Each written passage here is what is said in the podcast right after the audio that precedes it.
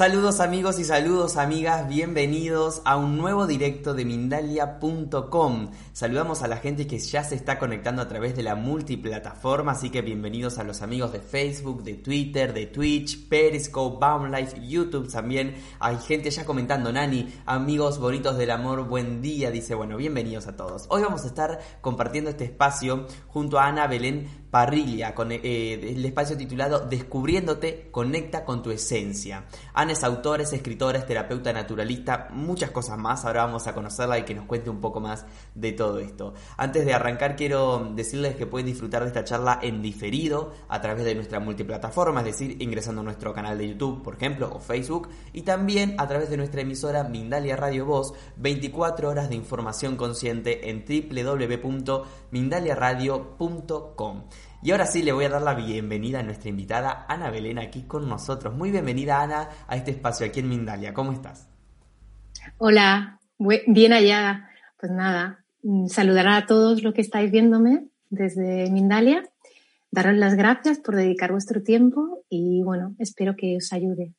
Seguro que sí, Ana, seguro que sí. Lo que quiero comenzar comentando es que Ana hoy nos trae un poco de sus experiencias, de su vida, que han eh, derivado en un gran libro. Si ustedes leyeran un poquitito del libro, la parte de atrás solamente, como lo he hecho yo hace unos días, dirían cuántas preguntas que le quiero hacer. Así que vamos a comenzar, Ana, porque eh, el libro, ¿cómo se titula? Descubriéndote... Eh, Descubriéndome conecta con tu esencia. Exacto, excelente. Entonces empecemos por ahí. ¿Cómo fue este proceso de tu camino de descubrirte, de autodescubrirte, si es que lo hiciste eh, sola o con ayuda? Contanos un poco. Bueno, en principio fue forzoso, Gonzalo, porque yo tenía una empresa, era empresaria, y bueno, como trabajaba de lunes a domingo, tuve un accidente y a partir de ahí me tuvieron que operar de la espalda y me, y me paré forzosamente. Fue como, o te paras o te paramos, ¿no? Y a partir de ahí fui, fui dándome cuenta que no era la vida que quería llevar, que no me hacía feliz, que era todo por economía, ¿no? Que es fundamental, ¿no? Pero realmente, ¿qué vida quería llevar? ¿Quién era yo realmente? No sabía ni quién era, ni qué me gustaba, ni qué... Simplemente hacía lo que se debía hacer. Y entonces, pues, con ese tiempo forzoso, me paré, empecé a descubrirme con terapias. Primero fue el Reiki, que gracias al Reiki superé los dolores de la espalda y a partir de ahí, como me ayudó, me hice maestra de Reiki con los años. Eh, fui descubriendo otras terapias que realmente primero me sanaron a mí y como me sanaron a mí quise, ¿no? Quise, quise ser terapeuta para ayudar a los demás. Y fui a Sudamérica durante un mes, a descubrir otras culturas, otra forma de, vivir que me ayudaron mucho. Eh, estuve por Colombia, por Perú. Argentina no fui, pero estuve por ahí cerca. Y realmente aprendí, aprendí a descubrirme, aprendí lo que, a conectar con mi esencia, lo que realmente somos. Y, y escribí el libro estando embarazada de mi segundo niño, que tenía más tiempo para meditar. Ahora tengo menos, el niño tiene un año y, y me es más difícil. Pero meditando, pues me llegaban mensajes, ¿no? Y fui apuntándolo. Y a partir de esos mensajes eh, fui desarrollando cuentos, cuentos que a mí me ayudaban a, entender, ¿no? A, interiorizar todo el aprendizaje que he tenido durante estos años. Y, y a partir de eso, mm, al final del libro, dije, bueno, ¿por qué no pongo una parte práctica de meditación que realmente llevará a la acción, ¿no? Lo que, lo que aprendes. Y es lo que hice y, y, creo que merece la pena, ¿no? Mm, compartir ese camino. Y sí que he tenido mis guías en, en el camino de autodescubrimiento y es fundamental tener esos guías porque cuando hay esas piedras en el camino, pues te ayudan a, a darte cuenta de que puedes seguir adelante, ¿no? Y este libro es también para compartir eso, que, no, que la gente que empiece el camino, que no esté sola, que hay muchos que hemos pasado por ahí, que podemos compartirlo y que podemos servir de ayuda.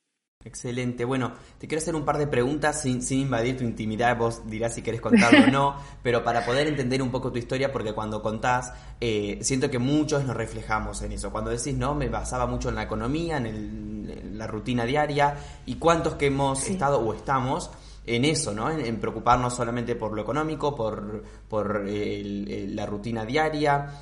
Em, contanos un poco, si es posible, este, este, este accidente que fue el que te hizo cambiar, digamos, decís vos, ¿no? De, visión, es decir, parar un poco y conectar un poco con, con, el verdadero ser y darnos cuenta de que en esa, en esa velocidad en la que vivimos no nos encontramos, tal vez. Para mí el accidente al principio fue lo peor que me podía haber pasado y ahora mismo lo veo como lo mejor, ¿no? Porque me dio tiempo para pensar, me dio tiempo para pararme para realmente saber lo que, quis, lo que quería vivir, lo que quería experimentar en mi vida. Me di cuenta de que la vida que llevaba de trabajo hasta las mil, de lunes a domingo, no me hacía disfrutar ni de mi familia, ni de mi hija, ni de nada, ni de mí misma. Entonces, gracias a ese accidente, obligatoriamente me pararon más de un año, porque tuve que hacer rehabilitación, hacer cosas, me pude mirar a mí misma y sé que es fundamental tener un poco de tiempo para ti misma, para verte por dentro, para darte cuenta, pararte y decir, bueno, tengo esta vida que no me gusta y qué es lo que realmente me gusta, qué es lo que quiero hacer, quién soy. Y eso no lo puedes hacer estando todo el día trabajando. Y es, o sea, es, real que necesitamos el dinero para vivir, ¿no? no vivimos en, en algo utópico, pero mm, podemos compaginarlo. O sea, podemos compaginar el decir, conocer quién es, quién eres y a la vez hacer lo que, lo que bueno para vivir, ¿no? Pero lo ideal sería trabajar con tus dones y talentos y ofrecerlos a todo el mundo, ¿no? Eso sería lo ideal. Cuando hablamos de, mm, de esto, de parar y decir, bueno, a ver, ¿quién soy? ¿Qué quiero? ¿Qué me gusta? ¿Qué no me gusta? Qué emociones aparecen. La angustia, por ejemplo, siento que es una emoción que por ahí aparece mucho cuando venimos de tener una vida y de repente frenamos y decimos, no es este el camino o no sé cuál es el camino, que por ahí hasta parece a veces peor.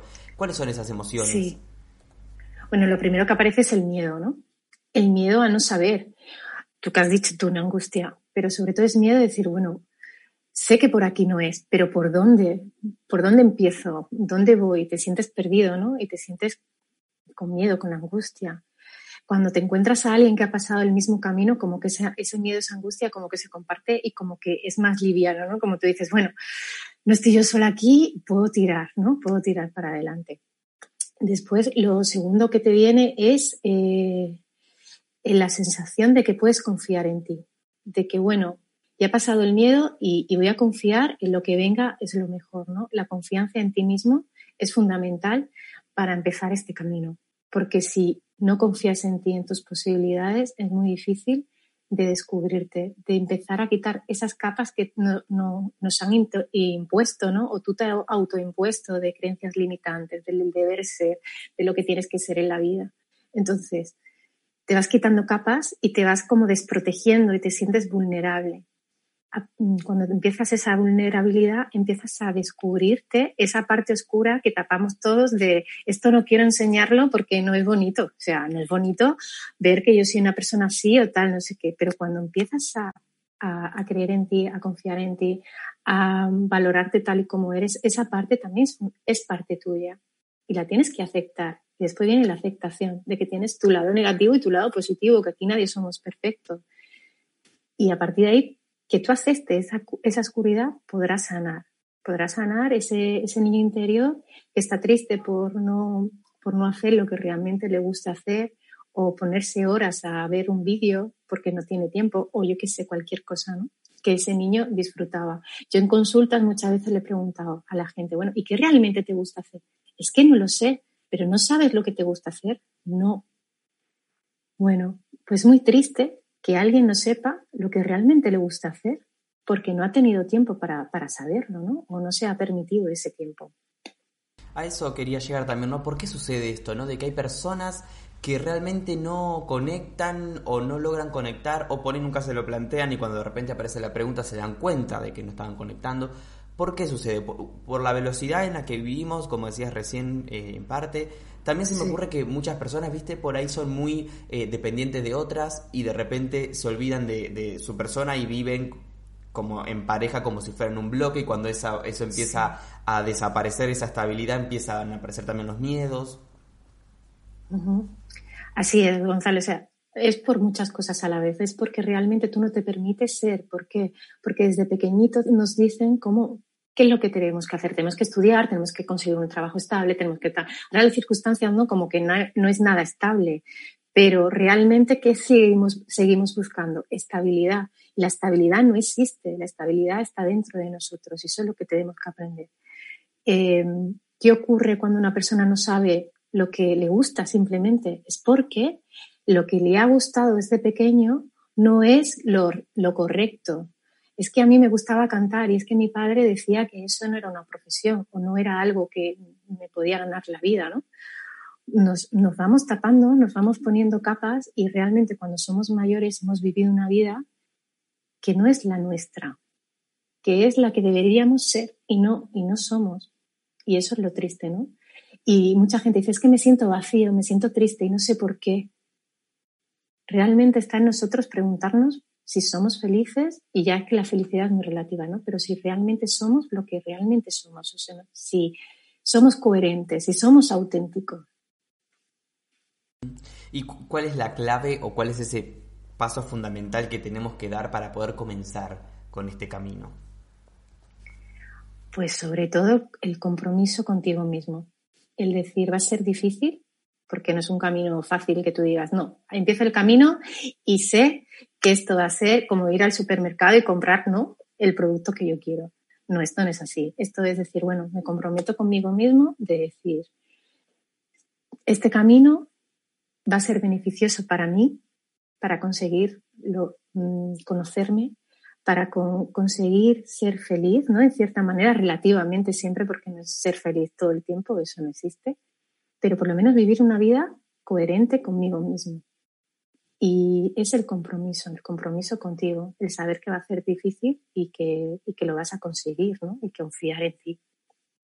¿Es un proceso muy y pura exclusivamente personal o eh, yo como tercero puedo ayudar a otra persona a decir, tal vez no te estás dando cuenta de, de esto o te abre una puerta para que puedas investigar aquello? Eh, el o sea, el camino lo tiene que hacer cada uno. Sí que es verdad que tenemos que respetar el proceso de cada persona. A lo mejor desde fuera podemos ver, ¿no? me pasa, ¿no? Con, los pacientes, que yo digo, te vas a equivocar por ahí, ¿no? Por ahí no vayas.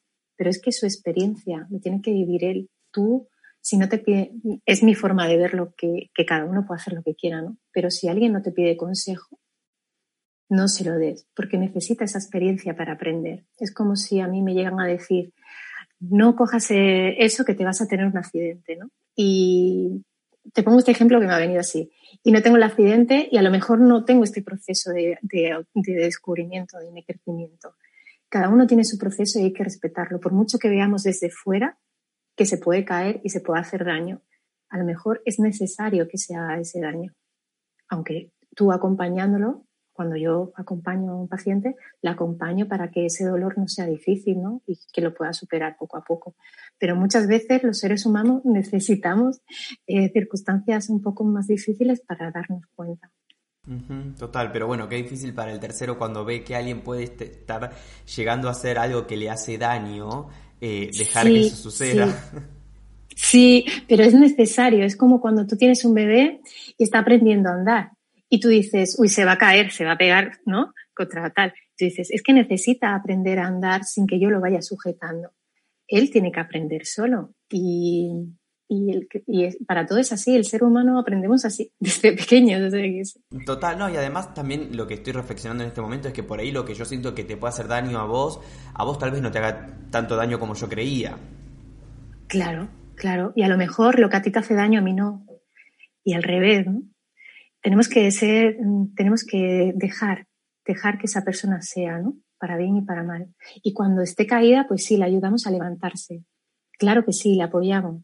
Mm, no tranquilo, que yo te ayudo a subir, ¿no? Y a levantarte. Pero a lo mejor se tenía que caer para poder levantarse.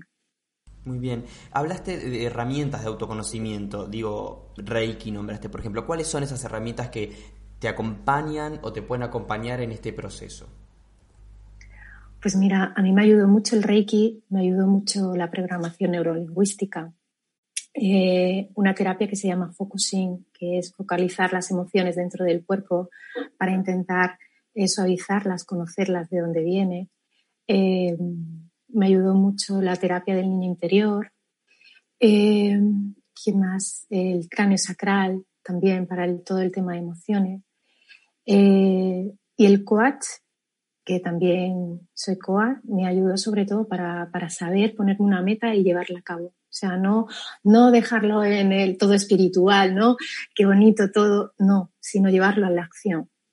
Muchas veces las personas espirituales lo que nos pasa es que eh, lo vemos todo como utópico, ¿no? Y todo muy positivo, pero lo dejamos ahí, sin acción, como que va a venir del cielo y nos va a caer, ¿no? y realmente eso no funciona así.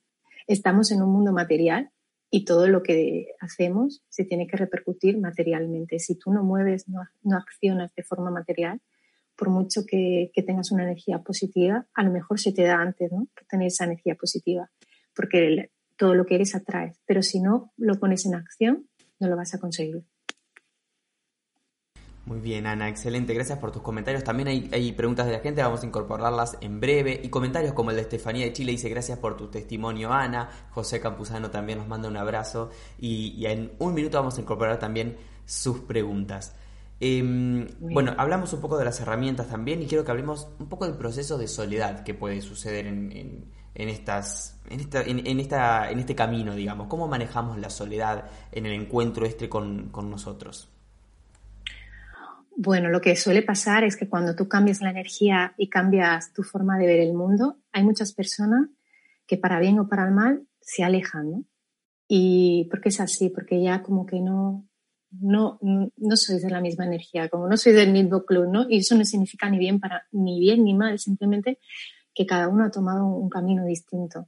Incluso puede afectar a las parejas, ¿no? Puede afectar con la familia y que eso es muy curioso, ¿no? Porque a mí me ha pasado que que yo ya no soy la misma, pero cuando voy a mi familia sigo teniendo el mismo rol de antes, ¿no? Porque ellos me tratan como, como, como antes, ¿no? Porque es normal y eres tú, ¿no? La que tienes que como demostrar que, que ya no eres Ana, eh, la de antes, sino que, que eres otra persona, no otra de he cambiado al 100%, pero eres otra, esencialmente eres otra, no actúas de la misma manera. Y ellos se dan cuenta de que, uy, antes hubiera reaccionado así, ¿no? O a lo mejor se hubiera enfadado o, me hubiera dicho otra cosa y ahora parece que, no. Y van aprendiendo contigo, o sea, es el camino, ¿no? Pero sí que es verdad que la soledad es fundamental para conocerte. No hay que tener miedo a la soledad, no hay que tener miedo a estar solo, porque la soledad, nacemos solos y morimos solos y los seres humanos es así, ¿no? Después vamos sociabilizando, pero realmente cuando venimos al mundo, venimos solos y tenemos que, acostumbrarnos a eso y a sentirnos y a conocernos. Porque sin soledad no nos podemos conocer. Total, pero, pero ¿cómo podemos gestionar ese miedo que nombras, ¿no? ese miedo a la soledad? Porque inevitablemente aparece muchas veces. No digo que a todo el mundo no vamos a generalizar, pero sucede, ¿no? Sí, pues sobre todo darte cuenta que, que cuando estés solo no estás realmente solo, tú estás en tu cuarto y, estás, tú dices, bueno, me siento solo, no me siento apoyado, pero realmente estás solo. Hay en el mundo alguien, tú, tú no te sientes amado por nadie, ni querido por nadie, ni protegido por nadie. Mm, realmente no estamos solos. Estamos solos en, eh, las circunstancias, creo que nos las creamos nosotros mismos mentalmente, esa soledad, porque no es real. Es, la, es nuestra percepción los momentos de soledad son sanos, salvo que se ha impuesto, ¿no? Y hay gente, ¿no? Ahora con esta pandemia que se ha sentido muy sola, pero a la vez no ha estado sola, porque está conectada aquí por internet, ¿no? O llaman por teléfono, o simplemente eh, personas mayores que necesitaban estar acompañadas, al final se han sentido acompañadas de, de una manera u otra. Y bueno, y a veces cuando la soledad no tienes a nadie irreal, es muy difícil. A nadie nos gusta estar solo, ¿no? Mm. Es difícil, no sé, afrontar que, para cualquier cosa no puedes contar con nadie. Yo eso no lo he sufrido, he tenido la suerte de no sufrirlo. Y tiene que ser muy difícil, la verdad.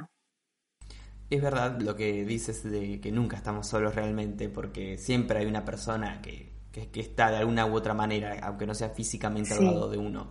Eh, pero en un momento hablaste también de las meditaciones y los mensajes o los guías que, tú tenías, y también lo relacioné un poco, ¿no? Con, la soledad o el no estar solo. Contanos un poquito de ese proceso de, meditación y estos mensajes que, que recibes. Bueno, yo soy, yo siempre he sido muy mental y para mí todo esto fue muy difícil asimilarlo, ¿no? Pues sí, diploma en relaciones laborales, no sé, como que venía de siempre muy mental. Y, aceptar que realmente me conectaba con el, con el más allá, ¿no? Como se dice, con, con otra dimensión, que era como, uff, eh, mm, mm, estaré, estoy loca, ¿qué me está pasando? Y empecé a conocer gente, ¿no? Y aprender que realmente, bueno, nuestro cuerpo energético está conectado, que nuestro cuerpo físico es material, pero que nuestro cuerpo energético está conectado con otras dimensiones. Y, y qué es eso, que no estamos solos. Y que esos mensajes, pues si tú te conectas con esa onda, ¿no? Es como una onda de radio. Si tú te conectas con una onda de radio, de radio las puedes escuchar. Pero igual si tú sintonizas energéticamente con eso, vas a, vas a conectar. Bueno, pero contanos un poquito, porque a muchos nos pasa de, empezar a incursionar en este, en este camino, y ya que estamos hablando de tu experiencia personal, nos contás un poco cómo es esto de escuchar estos mensajes o interpretarlos, eh, escribirlos, eh, eh, darnos cuenta de que realmente por ahí no nos estamos inventando eso, sino que puede ser algo real. Pues yo confié. Cuando empezaron a llegarme esos mensajes, simplemente confié. Digo, bueno, eh, me están haciendo algo bien, me, están haciendo bien, no me están haciendo nada malo. Es un mensaje positivo. Eh, ¿Y por qué? ¿Y por qué no voy a confiar en mí, en lo que me llega? ¿Qué malo hay en eso? Que los demás dicen que es malo, bueno, a lo mejor es una, una creencia limitante ¿no? de los demás y mía propia. Voy a confiar. Y confié y realmente me han ayudado mucho a, a conocerme y, a, y bueno, y, los mensajes pues los puse en el libro y parece que también ayuda ¿no? a la gente que lo lee. Y bueno, ese, era el fin, no, no había otro fin que, que ayudar, ¿no? que compartir. Total. Vamos a incorporar preguntas de la gente, pero antes una última de mi parte. ¿Cuál fue esa enseñanza que, que, te aportó eh, todo este camino que recorriste? Bueno, sobre todo, sobre todo lo más difícil confiar en mí, ¿no? confiar en mi percepción y mi intuición, en no dejarme llevar por creencias limitantes mentales, em, en saber que, puedo y que tengo posibilidad de que otro camino es posible. Eso es, esa es la enseñanza. Excelente. Y mostrarnos si tenés por ahí el libro, que lo queremos ver. La gente lo puede adquirir eh, desde Amazon. Está el, link en nuestra descripción de YouTube. Sí, lo pueden, lo pueden ver en Amazon, lo pueden comprar. En el link que está debajo del vídeo de YouTube, ¿no? En la descripción. Y, bueno, que espero que os guste y que os sirva, de verdad, de corazón. Que para eso lo hice, que me, dio, bueno, al principio me dio mucha vergüenza publicar el libro, pero, pero creo que está sirviendo y que merece la pena. De seguro que sí, como esta charla también está sirviendo. Mostrarnos otra vez el libro que justo no, no lo pudimos ver bien. Descubriéndome. Qué lindo. Y en la, y en la mm, contraportada. Contraportada tenemos este texto del cual yo hablaba al comienzo, que te deja muchas preguntas. Muy bien, vamos a, a, incorporar preguntas de la también vamos a comenzar por México. Desde allí nos está viendo José Campuzano, fiel siempre a Mindalia. José dice cómo entender la enfermedad en nuestro proceso de recuperación y cómo podemos alimentar nuestra espiritualidad para prevenir la misma. Linda tu experiencia de abrida, un abrazo desde México. Voy a repetir porque son como dos preguntas. ¿Cómo entender la enfermedad en nuestro proceso de recuperación? Es decir, cómo, cómo comprender que esa enfermedad llegó para algo y que como a, ti te pasó ese accidente, después lo puedes ver como algo beneficioso. Y cómo alimentar eh, nuestra espiritualidad para prevenir esa enfermedad. Vale. Bueno, un besito, José Luis, a México. Y gracias por la pregunta. Bueno, pues realmente la enfermedad existe cuando, cuando tú no eres coherente ni lo que eres, ni lo que sientes, ni lo que piensas, ni lo que actúa, parece como una llamada de, atención, ¿no? De, oye, por aquí algo está pasando que, no funciona. Hay emociones dentro de ti que no estás sacando, hay cosas dentro de ti que no funcionan. Entonces, el cuerpo es muy sabio y, te avisa, ¿no? Con esa enfermedad, con esa, con ese toque de atención. Eh, ¿Cómo fomentar la espiritualidad? En eso, pues sobre todo confiando en, tu intuición y, en lo que tú sientes, ¿no? Y, que tú puedes, que tú puedes pasar por ahí y que puedes sanarte. ¿Cómo? Pues eh, ayudándote con personas que hayan pasado por ahí también y que, y que realmente te ayuden a confiar en ti, en tus posibilidades, porque las tienes, las tienes todas, tienes la fuerza, tienes la energía, tienes la capacidad de pasar por ahí. Muy bien, muchas gracias Ana. Nos vamos a ir a Chile. Desde allí, Estefanía Morales Pérez nos escribe. Eres muy bella, Ana, muchas gracias, dice. Pregunta, ¿cómo podría tomar una enfermedad física en tu propia sanación para salirnos de las creencias limitantes en las que uno se ve sumergida? Dice, tengo una enfermedad. ¿Cómo podría tomar una enfermedad física en tu propia sanación para salirnos de las creencias limitantes en las que uno se ve sumergida? Bueno, Estefania, un besito a Chile también y gracias por la pregunta. Bueno, Estefania, realmente eh, la enfermedad surge para, para, que tú te des cuenta de, la, de, que eres capaz de, sobrepasarla. Eh, la enfermedad es lo que he dicho antes, ¿no? Al chico de México. Tienes capacidad para posarla y es un toque de atención a ti para que te des cuenta que por ahí, por donde estás yendo, no es el camino no lo es. Y te lo digo por mi propia experiencia, yo no sé la tuya, pero a mí me ayudó muchísimo darme cuenta de, que me ayuda a pararme y a poder pensar y a poder mm, darme cuenta que, yo no era esa persona, que la persona que estaba viviendo esa vida no era yo y que tenía que, que esforzarme y que comprometerme conmigo misma para salir de ahí. Con esfuerzo, pero se sale y sobre todo se sale reforzada y, y teniendo una capacidad de autoconocimiento mucho mayor. Muy bien, gracias Ana nuevamente. Vamos con la pregunta de George Ruiz. Él nos escribe desde Facebook, nos está viendo. Pregunta, ¿nos podría hablar un poco más de las terapias que mencionó y si ella da ese tipo de terapias en línea? Sí, las puedo dar en línea, eh, algunas, otras no. Bueno, el Reiki se puede mandar a distancia, pero, por ejemplo, las terapias Reiki de programación neurolingüística, esa sí la puedo dar en línea. El coaching también la puedo dar en línea, el coach. Eh, focusing, también puedo hacer meditaciones en línea, personificadas para la persona. Y sí, algunas sí, sí las puedo dar en línea.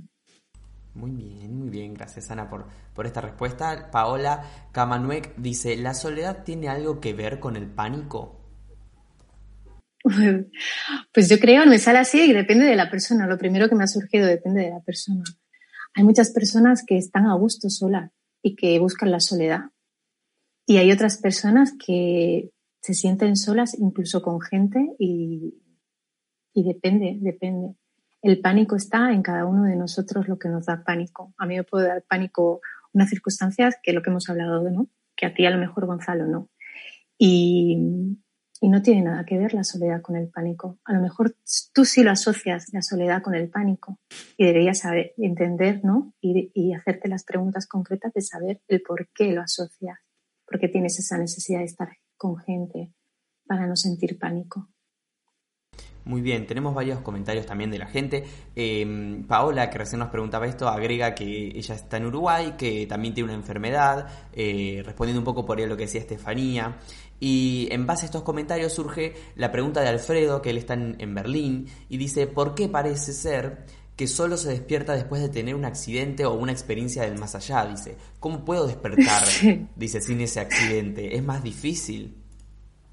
Sí, pues mira, fíjate, después, ¿no? Hablaremos del taller, que, ese taller va dirigido a eso, ¿no? A despertar sin tener que sufrir, ¿no? Un accidente, una, según mi experiencia. ¿Por qué? Porque es como que eh, la vida, el universo nos ha puesto como prueba, ¿no? Y como que la hemos desoído, como que no queremos, que seguimos siendo el mismo camino, ¿no? Ese que, que forzosamente tenemos que seguir. Y hasta que no nos ponen eso tan difícil, no nos paramos, es como que no, mm, o sí o sí, o sí o sí, o ahora o nunca.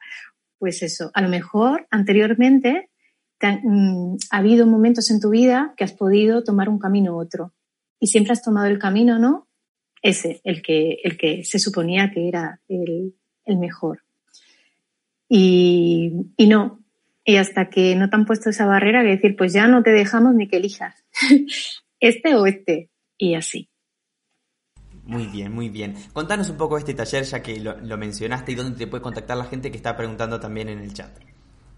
Vale, pues este taller mm, se puede hacer de forma individual o de forma grupal, ¿no? Por online. Ahora con todo el tema del COVID lo hago todo de forma online. ¿Qué diferencia hay entre individual o colectivo? Pues lo individual es que es algo más personificado. Eh, trata de, van a ser casi tres meses en el que tú te vas a reconocer, vas a reconocer tus creencias limitantes, vas a saber eh, perdonarte tu lado oscuro, va, bueno, es todo un proceso, ¿no? Y al final lo que vas a conseguir, el objetivo es saber quién eres, qué dones y talentos tienes para ofrecer al mundo y cómo ponerlo al servicio. Ese es el objetivo del taller, sin tener que sufrir ningún accidente, ninguna enfermedad, ni nada, ¿no? Pongo al servicio de mi conocimiento y mi aprendizaje. El individual es el forma más personificado y el colectivo lo bueno que tiene es que en las videollamadas semanales vamos a poder compartir entre todos, ¿no? Pero bueno, cada uno que elija el suyo. El taller empezaría el grupal con la intención, tengo la intención el 11 de enero. Excelente. Y eh, si quieren contactar a, Ana, están, todos sus datos en la descripción de este video de YouTube, así como también el libro. Continuamos con más preguntas y comentarios. Voy a leer este comentario de Luz Marina Montenegro desde Perú. Dice, escribo desde el Amazonas, desde Facebook. Muchas ah. gracias Ana, tu testimonio me resuena mucho, me veo reflejada. Dice, me puedes ayudar a poner en acción todo lo aprendido este año a través de Mindalia. Gracias infinitas. Besito Luz desde Perú, que es precioso Perú, es tu país, me encantó cuando fui. Hay gente maravillosa Así que a toda la gente de Perú, eh, un beso muy grande. Muy bien, continuamos, pues- Ah, querías decir algo, perdón. Pues nada, a Luz María le digo que cómo pone en acción, me ha preguntado, ¿no, Gonzalo? Sí, pues lo único que tiene que hacer es hacerse preguntas a ella misma. ¿Qué ha aprendido? ¿Qué ha aprendido? ¿Cómo lo puedo llevar a, a la práctica? ¿Hay algo que, está, que puedo hacer? Mm, son preguntas que te tienes que ir haciendo a ti misma para saber lo que realmente quieres y, qué quieres conseguir, ¿no? Porque ahora lo voy a poner a la práctica y es todo muy, ¿no? Como muy al aire. Tienes que ir haciendo tú tus propias preguntas hacia ti misma. ¿Qué es lo que quieres? ¿Cómo lo quieres hacer? ¿Cuándo lo quieres hacer? Eh, ¿Con qué objetivo? Perfecto. Nos vamos a quedar en Perú. Nos pregunta Fiorella Cárdenas desde Facebook también. Dice, eres muy linda, transmites muchas paz, muchas gracias. Nos pregunta desde Perú. ¿Puedes darnos un par de herramientas o consejos cuando nos baja la vibración y perdemos la confianza en nosotros mismos? Pues sí, eso nos pasa a todos. O sea, aunque tú eh, consigas ese momento de paz, de claridad mental, llegarán mm, pruebas en la vida que otra vez te llevarán a esa, ¿no? esa duda, a ese miedo. Lo fundamental es tener la herramienta para elevar la vibración, como dice ella. ¿Qué herramientas? A mí me sirve, te hablo desde mi experiencia, la meditación. Me ayuda muchísimo. Me ayuda mucho meditar, centrarme en el presente, en el qué me está pasando, el por qué me está pasando y darme cuenta de lo valiosa que es la vida, que es un regalo. Darme cuenta de lo valioso que tengo en mi vida, las personas que tengo a mi alrededor, de, mis hijos, de mi familia, de, de todo eso en ese momento. Me siento súper agradecida y entonces la vibración simplemente se eleva, ¿no? Gracias Ana por la respuesta. Nos vamos a ir a Portugal. Tania Abreu dice, si tienes un don, tienes un talento innato, pero no has podido desarrollarla en los países que has vivido. Has atravesado muchos desafíos y obstáculos. Nos cuenta un poco lo que le ha sucedido, ¿no? Sí. ¿Está bien desarrollar una nueva habilidad desde cero? Sí, claro. Sí, Tania. Si tú realmente te sientes bien haciendo esa habilidad y ves que, puede aportar ¿no? a ti y a los demás, ¿por qué no? ¿Por qué no vas a empezar desde cero? Nunca es tarde, claro que no. Muy bien, aparte, tal vez sea una parte de este, de este eh, autoconocimiento, ¿no? Decir, bueno, arranco algo nuevo y, y, me descubro en ese camino. ¿Quién sabe? Claro, claro, quién sabe, ¿no? quién sabe, tú a lo mejor nunca has probado, yo qué sé, escribir, ¿no? Un ejemplo. Y te pones a escribir y te ayuda muchísimo a desahogarte y escribes bien y la gente le gusta, le alegra, le hace pensar. ¿Por qué no vas a empezar a escribir? No, un ejemplo, ¿no? Como otro cualquiera. Total, también hay que por ahí desmitificar un poco esto de que toda cosa que emprendemos nueva tiene que ser excelente y tiene que ser perfecta. Tal vez es perfecta para nosotros en otro en otra en otra beta no digo no, no, para tener éxito dice no tenés que escribir y sacar un libro escribí te vas a no no no claro que no. Es algo que te ayuda a ti o sea que te ayuda a ti y ya está. Hay gente que es feliz haciendo una tortilla de patata y, y, le encanta hacer tortilla de patata y se le da súper bien hacer tortilla de patata y cada vez que hace tortilla de patata en su casa pues se ponen todos súper felices y contentos. Y a lo mejor es su no es parte de su don no que sabe cocinar pues eso. Total. Vamos con la, con la, pregunta de Paola desde Uruguay. ¿Cómo saber qué emociones tratar si están, si estas, las emociones están ocultas? Pues ahí están las distintas terapias, ¿no? Como el focusing, que intenta focalizar la emoción en la parte del cuerpo donde se esconde e intentar sacarla y descubrir por qué está ahí. En el momento que descubrimos por qué está ahí esa emoción, de dónde viene, es mucho más fácil sacarla. Muy bien, la pregunta que sigue desde México la hace Andrés Dionisio y dice, ¿hay algunos síntomas de esa conexión con tu propia esencia? Es decir, ¿cómo saber cuándo estamos conectados? Eh, pues bueno, Andrés, gracias por la pregunta. Pues sobre todo es porque es una sensación tuya, física y mental y espiritual. No sé cómo explicarlo, pero es como que es así, ¿no? Es como que te sientes como bien. Y después vas haciendo cosas y como que se van abriendo puertas, ventanas y se abre todo. Es como, uy, no sé si os ha pasado que vais por un camino y todo está cerrado, ¿no? Y no se abre ninguna puerta y, todo es muy difícil. Y cuando vas por el camino que tienes que ir, es como que por casualidad se abre una ventana, conoces a alguien, esa persona te habla de no sé qué, se abre otra puerta y no sabes por qué, simplemente es así. Muy bien. La siguiente pregunta de Luz. Eh, Luz eh, Huaman dice, ¿cómo puedo observar a mi niño interior? Conectando con él. Tienes que conectar con tu niño interior. Mm, bueno, hay distintas meditaciones por YouTube. Yo también hago eh, a, mis pacientes, le, hago meditaciones sobre el niño interior, pero hay algunas eh, por internet si quieres.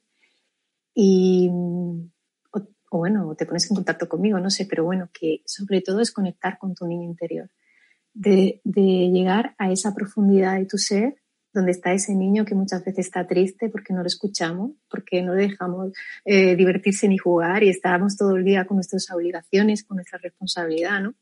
Y ese niño es parte de nosotros y si ese niño está infeliz, nosotros también. Entonces tenemos que conectar con ese niño. Muy bien, gracias. Vamos con una pregunta desde Caracas. Xiomara Matute es el usuario. Hace una pregunta que un poco hablamos, pero tal vez haya algo para, agregar a, eh, a Xiomara. Dice, muchas bendiciones para ti, gracias por compartir tu experiencia. Te pregunto, ¿cómo llegaste a cambiar tu vida, tu forma de pensar a través de ese accidente que tuviste? Bueno, Xiomar, gracias por la pregunta. Pues fue pasito a paso, o sea, no fue un día para otro de voy a cambiar mi vida, ¿no? No, fue difícil, con mucha incertidumbre, con mucho miedo al principio, porque era responsable ¿no? de, mi hija. Pero poco a poco es lo que he dicho antes, y fue abriendo puertas, ventanas y fui conociendo a gente, fui descubriendo otra, otro mundo y fui enriqueciéndome y fue pasito a paso, un pasito aquí y otro pasito ahí, sobre todo confiando, confiando en el camino, ¿no? en, que, en que yo podía elegir un camino de autodescubrimiento. Excelente. Em, Ana, hablamos de que en nuestra vida hay cosas que por ahí no son necesarias, que están muy presentes, por ejemplo, la preocupación por, la economía, tal vez, como decíamos al comienzo, pero ¿cómo identificar qué es eso que no es necesario para nosotros para después poder desaprendernos? ¿Cómo? ¿Cómo identificar lo que, lo que no es necesario para nosotros? Ah, bueno, es que eso primero tenemos que reconocernos, reconocer nuestras limitaciones, sea, nuestras propias creencias limitantes que vienen de nuestra familia y del aprendizaje que llevamos, ¿no? De la infancia. ¿Cómo desaprender eso? Pues con trabajo, porque siempre vamos a tener esa, esa, ese, esa vocecita dentro, ¿no? Que nos dice, no, no, no, pues si nos hemos aprendido en una familia donde lo importante es tener éxito profesional y económico, pues cuando tú no vas por ese camino y vas por otro, sigue, ¿no? Surgiendo esa vocecita que, ¿cómo vas a hacer eso si no vas a tener éxito profesional o económico o tal? Primero hay que liberarse de esas creencias limitantes. ¿Por qué? Porque siempre si no te vas a autobocotear. vas a ir por el camino y tu propia voz interior, esa creencia limitante que has escuchado desde pequeño, te va a decir, uy, qué miedo, ¿no? No vayas por ahí que si no nos va a pasar algo y ese no es el camino primero hay que ahorrar esa creencia. ¿Y alguna técnica para ese ejercicio que nos recomendás de borrar las creencias? Bueno, sí, sobre todo tienes que darte cuenta, ser consciente de qué es lo que te ha llevado siempre a las mismas circunstancias en tu vida el por qué siempre, siempre, ¿no? Hay gente que tiene tendencia a tener siempre las mismas parejas, ¿no? Hay tendencia a tener siempre un fracaso profesional, no sé. ¿Qué te lleva a eso?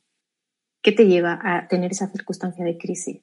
¿Qué creencia? La creencia de que el éxito es fundamental, la creencia de que lo fundamental es el dinero, la creencia de que no puedes estar sola y necesitas una pareja, la creencia de que no eres suficiente. ¿Qué creencia? Pregúntatelo. Muy bien, Ana. La verdad que ha sido un placer escucharte. Nos quedan unos minutitos más. Quiero agradecerte por, por, este encuentro, por compartir tu experiencia, abrirte a nosotros y a nuestros espectadores, enviarle un saludo a la gente de España, de México, Argentina, Colombia, Estados Unidos, Perú, Portugal, Uruguay, Alemania, Chile también. Agradecerles a ellos y darte la palabra, Ana, para que te puedas despedir de nosotros y hacernos llegar también tus comentarios finales. Bueno, pues muchas gracias a todos que me habéis visto, me habéis oído, me habéis hecho las preguntas. Muchísimas gracias. Eh, ha sido un placer. Espero que os ayude y bueno, que, que feliz Navidad, que ya estamos en Navidad, ya estamos aquí al lado del 24, que lo paséis en familia y que, y que tengáis mucho amor para el 2021.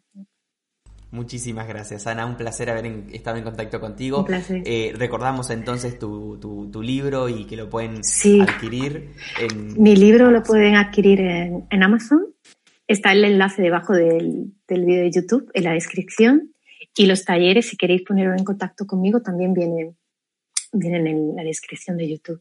Y nada, que es un placer.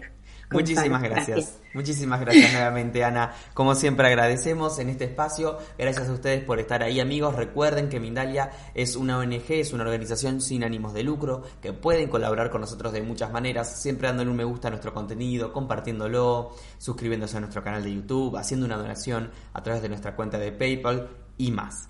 Gracias a todos. Nos encontramos en la próxima conexión entonces de Mindalia en directo.